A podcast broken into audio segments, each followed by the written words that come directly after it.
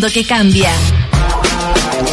Bueno, de lo que vamos a conversar ahora me hizo recordar la abuelita que la semana pasada, esa persona grande que la persona que la semana pasada cuando hacían las notas sobre los primeros o las primeras vacunadas decía me vine a vacunar con temor porque tanto que decían que con la vacuna nos iban a meter, que nos iban a convertir poco menos que en marciano. Y parte de eso tiene que ver también con la mitología en torno al 5G. Por eso me acordé, ¿no es cierto? Porque se ha dicho tanto en torno al 5G que es con lo que China quiere dominar el mundo, lo que viene en las vacunas. Bueno, WOM se impuso en licitación por 5G en Chile. ¿Y qué implica eso? ¿Y qué significa esta tecnología? Es lo que vamos a conversar con Hugo Morales, editor de TheUpdates.com. ¿Cómo estás, Hugo? Muy bien, ¿cómo les va muchachos? Gracias por la invitación. Un gusto verte, Hugo, tanto tiempo además. Oye, tú además muchos años, sí, siendo periodista de tecnología, muy capo también en esta materia. ¿Qué es el 5G? A ver, el 5G, eh, digamos, partamos por que no es el 5G. Y claramente el 5G no es una forma de control mental a través de vacunas, eso no es. Señora, vaya a vacunarse tranquila porque no pasa nada. Eh, de hecho, eh, lo hablábamos con, con, el doctor Sebastián Ugarte en, una, en un podcast que tenemos en The Update que se llama Prueba de Futuro, eh, en donde él parte diciendo que lo más loco que ha escuchado es que dentro de esos 0.3 mililitros de, que tiene la vacuna, eh, van metidos un montón de cosas que van a cambiar el genoma, que van a cambiar, que nos van a rastrear y todo a través del 5G. Horrible. Así que eso no es. Eh, lo que sí es, es la quinta generación de redes móviles. Quiere decir que eh, así como en algún momento tuvimos 2G, 3G, 4G, esta es la nueva G, 5G. ¿Y qué significa esto? Es una evolución de la tecnología móvil que hace que tengamos descargas más rápidas, pero al mismo tiempo que tengamos menos latencia. ¿Qué quiere decir eso? Que cuando yo aprieto clic en algo o doy una orden a un dispositivo para que haga algo, la latencia es el momento, o sea, es, es lo que pasa entre que yo aprieto ese botón y se ejecuta la orden. Cuando nos ha pasado más de alguna vez que apretamos mandar un correo electrónico, mandar un tweet, mandar algún mensaje y se demora siglos la Internet en reaccionar, bueno, con esto no pasa. De hecho, eso abre la puerta para que obviamente tengamos descargas mucho mejores y velocidades mejores de Internet, pero 5G es mucho más que el telefonito. Es mucho más que ver memes de gatos mucho más rápido. Es, eh, abre la puerta a conexiones que permitan cerrar brechas importantes hoy día, como por ejemplo en telemedicina, hacer eh, cirugías robóticas a distancia, poder hacer monitoreo de ciudades completas a través de redes 5G con dispositivos conectados, eh, lo que en el mundo ideal eh, tiene un montón de ventajas, pero también abre un montón de nuevos desafíos. Oye, Hugo, eh, bien interesante lo que nos dices tú, eh, el tema de iluminar, eh, iluminar con 5G, cosas que la sociedad no están resueltas. El 5G va a permitir también, por ejemplo, que llegue a lugares muy extremos o lugares donde no está iluminado ahora con 4G esta tecnología. La verdad, yo ahí quiero ser bien, bien realista en ese sentido. 5G va a ser algo que primero va a llegar a las grandes ciudades y va a pasar un buen rato antes de que llegue a ciudades eh, secundarias dentro de las regiones, ni hablar del el tiempo que se va a poder demorar incluso en llegar a lugares recónditos de, la, de las regiones, sectores eh, fronterizos incluso. Piensa que hasta el día de hoy, eh, cuesta todavía encontrar, o sea, no cuesta encontrar localidades donde todavía solo tenemos 3G. Sí. A pesar de todo el tiempo que llevamos con 4G. Para nosotros es, un, es algo que damos por descontado, la, la conexión a través de Internet y que todo sea súper rápido. Pero hay localidades que dependen simplemente de eh, ya sea contraprestaciones que fueron negociadas en licitaciones anteriores de 5G, en donde se le obligaba a las empresas a que si querían iluminar Santiago o iluminar Chile, tenían que hacerse cargo de cierta cantidad de localidades que estaban desconectadas. Eso no se hizo en, este, en esta licitación, pero se mm. encontró otra fórmula para poder llevar esa conectividad a, lugares que están aislados. Eh, pero 5G, eh, para, eh, para responder directamente a tu pregunta, 5G se va a tardar un buen rato antes de llegar masivamente a todo Chile. Va a haber, un, va a haber un 6G antes de que llegue. Probablemente. Mira, hay, hay localidades que hoy día están inaugurando, o bueno, que hasta hace algún tiempo inauguraban conexiones 3G. Mm. Sí, eh, me vienen hartas cosas a la mente con lo que tú has dicho en este rato, como por ejemplo cuando uno hace un clic a algo y se demora siglos. Qué joven eres, Hugo, no tienes idea de lo que era Internet. Cargar un Hace juego 20 años. que apretaba y sonaba un pito que llegaba y eso es lento, ¿ya? Esto no es tan lento. Eh, pero también me llama la atención eso y el por qué no se pudo incluir en la licitación eh, aquello que nos ayudara más en avanzar en las brechas. Pero quiero partir por aquellas que sí se van a disminuir. Esas brechas que tú decías sobre telemedicina, por ejemplo, Sí. o, o poder acceder a otro tipo de cosas más allá de lo que usa una persona común y corriente, digamos, que ve películas, manda mails, eh, se mete a TikTok y esas cosas, digamos. Em, ¿Por qué la llegada al 5G va a permitir disminuir esas brechas? Básicamente porque 5G, y voy a ocupar una frase que es súper cliché, que se viene hablando hace mucho tiempo, pero 5G es como el matrimonio ideal entre la conexión móvil y la conexión de fibra óptica que tenemos en la casa. La conexión de la fibra óptica en la casa es súper rápida, eh, al menos en algunas compañías, y eso permite que tengamos eh, velocidades que son súper buenas para ver contenido en altísima definición, para manejar eh, videojuegos a distancia incluso, y todo eso llevado a cosas mucho más útiles quizás para la sociedad, que más allá del consumo de contenido, eh, abren la posibilidad de poder aprovechar esas latencias bajas que ofrece la, la Internet eh, eh, o la, la Internet a través de 5G para poder tener conexiones remotas entre dispositivos. Se abre el camino para poder conversar de máquina a máquina.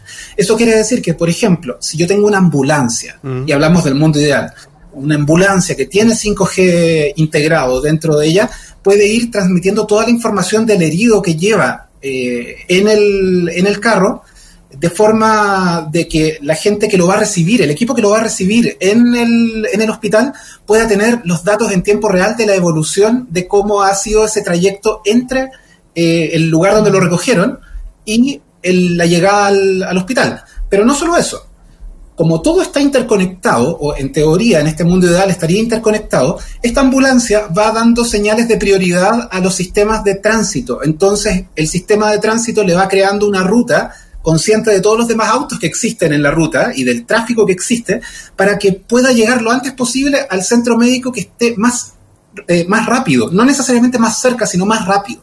Entonces puedo abrirte una ruta hacia un hospital que está, no sé, dos kilómetros más lejos que el más cercano, pero voy a llegar cinco minutos antes.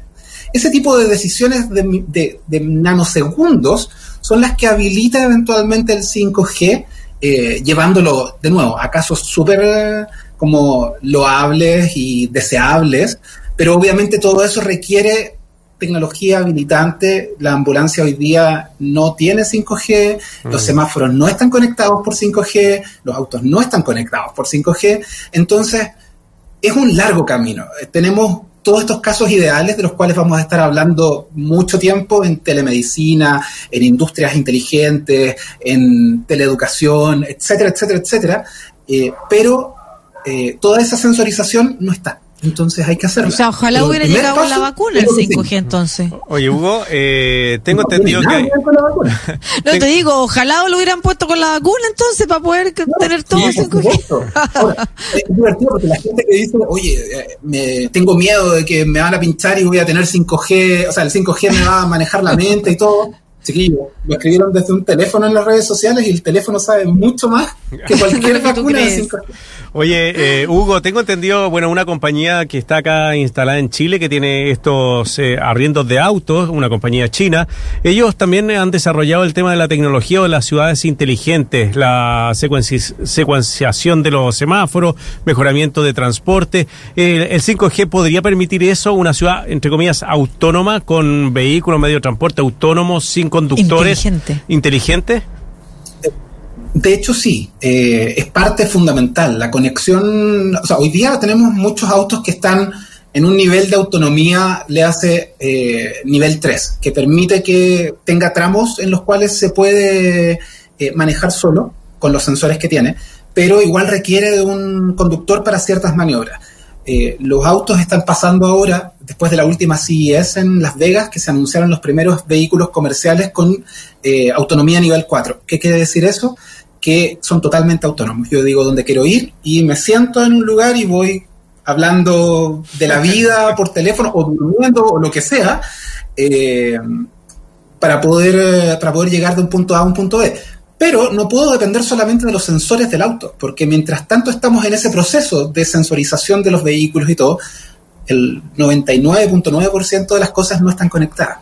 Llega un momento en el cual va a ser súper necesario tener ciudades piloto, y esas ciudades piloto tienen que, o sea, van a estar interconectadas y van a crear una cantidad de datos que van a ser súper interesantes, pero al mismo tiempo eh, tenemos que empezar desde ya a plantearnos la duda mm. de hasta qué punto es incluso eh, útil y realmente útil conectar todo eh, y cuánta información y qué información van a tener de nosotros eventualmente cuando estemos... tendrían todas.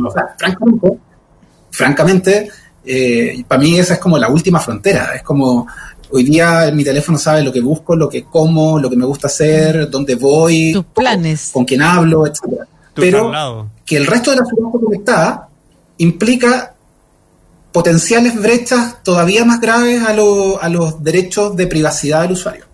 Sí, y esos son derechos emergentes de los que no se habla mucho en el marco de la discusión constitucional, pero que van a estar presentes. Y sería súper interesante tener otro encuentro para hablar de eso, Hugo. Pero ahora te quiero volver a preguntar sobre el 5G y la capacidad de llegar a todo el país. Porque eh, sabemos que WOM se adjudicó la licitación.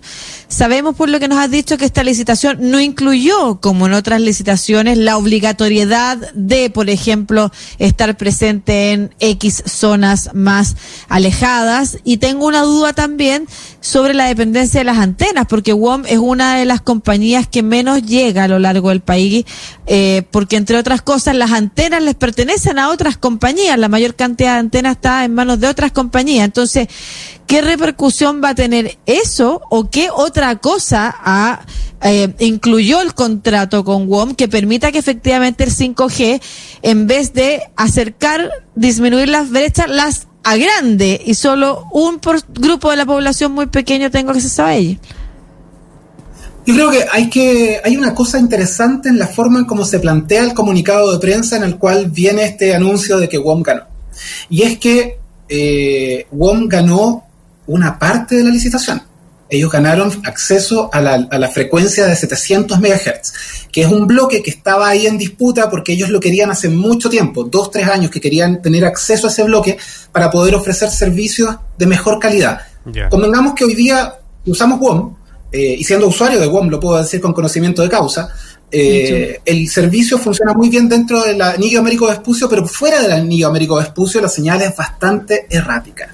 Entonces, ¿Qué va a permitir esto? Va a permitir que a través del, bloque de, 700 MHz, que son 20 MHz en la banda de 700, eh, que es más equivalente a lo que tienen los otros operadores, el Claro, Movistar, eh, puedan ellos ofrecer su servicio a través de esa banda.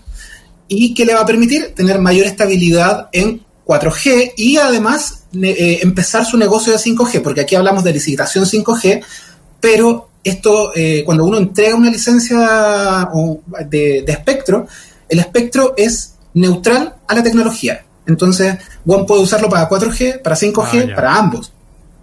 Puede dividirlo. Eh, y de nuevo, aquí no se ha resuelto la licitación. WOM no va a ser el único que tenga 5G. Hoy día, perdón, no hoy día, el, el, el 11 de febrero se va a hacer la resolución del concurso en la banda AWS donde Claro está peleando por poder tener también acceso a esa banda que es la que tiene hoy día en exclusiva WOM, que es una herencia de su época cuando, de cuando compraron Nextel. Eh, ahí quedaría entonces eh, Claro y otra empresa finlandesa que se llama BorealNet, que están postulando por ese espacio. Eh, y ahí la que va mejor aspectada es BorealNet. Claro, también tiene buenas opciones, pero en general ellos están empatados técnicamente a nivel, bueno, valga la redundancia, a nivel técnico. Y ahí se van a resolver otros bloques de 5G y el día 16 de febrero la banda 3.5 GHz es la que se va a definir es donde están compitiendo todos. Ya. Entonces, por ejemplo, si WOM gana, o sea, WOM ganó 700 y eventualmente gana en 3.5, ya tiene tres frecuencias con las cuales puede empezar a trabajar su red 5G, 700, AWS y 3500, a la espera de lo que pase con bandas que son mucho más altas como las bandas eh, de las bandas sub, eh, perdón, la banda de 28.000 MHz, si no me equivoco, en donde, perdón, 26.000 eh, GHz, donde eh, se va a dar pie para poder tener una gran cobertura para dispositivos pequeñitos que tengan baja latencia. Oye, por último, Hugo, eh, ¿qué pasa con los teléfonos celulares que tenemos? ¿Vamos a tener que cambiarlo con la tecnología 5G? A ver, eh, hay dispositivos en Chile desde hace un año que se están vendiendo con el mono de 5G. Eh, eso quiere decir, si no me equivoco, el, el primero que se puso a la venta en No. Chile. El 5G, dije yo. 5G, El perdón. 5G. Sí, ahí se te, se me te está fue. fallando el 5G. Se- te está fallando, dale. Se me fue 5G. Eh, Pero, eh, para hacer eh, el resumen, sí, eh, tenemos dispositivos hoy día que están en el mercado disponibles. El iPhone, los nuevos Galaxy, los Galaxy del año pasado, un montón de Xiaomi. Pero principalmente las opciones son, si quieres un iPhone, el último, sí o sí. Si quieres eh, teléfonos Android, tienes una opción un poco más amplia. Y lo bueno es que esta vez el mercado se está preparando, entonces con tiempo. Y eso quiere decir que no vamos a tener que comprar un teléfono extremadamente caro para tener 5G, sino que ya hay equipos de 300 mil pesos y menos que van a llegar con 5G a Chile dentro de esta primera mitad del año, lo cual es un alivio eh, para esta masificación. Pero de nuevo, en lugares como Estados Unidos, que tienen más de un año de eh, desarrollo comercial de estas redes, hay lugares donde el 5G incluso es más lento que el 4G. Entonces no nos hagamos grandes ilusiones al comienzo. Dale. Muy Se va a bien, pues. estabilizar, va a ser bueno, pero, pero esperemos. Muy ok, bien, pues. muchas gracias, Hugo Morales, editor de, de updates.com por toda esta información que algo nos ayuda a entender respecto del 5G y la posibilidad de acceder o los beneficios que va a traer en el país. Digo algo porque eh, yo personalmente tengo problemas para entenderlo todo, pero eso es un problema mío, digamos, lo de los megahertz, los hertz no sé cuánto, la banda no sé qué, pero la verdad es que a grandes rasgos me quedó clarísimo. Eh, no venía con la vacuna y, y, y efectivamente nos va a ayudar a disminuir muchas muchas brechas de acceso a tecnología de último nivel. Muchas Gracias. gracias, Hugo. Un abrazo. Gracias a ustedes, cuídense y cuidémonos todos. Eso. Claro que Chao, Hugo. sí. Y Cuídate. estamos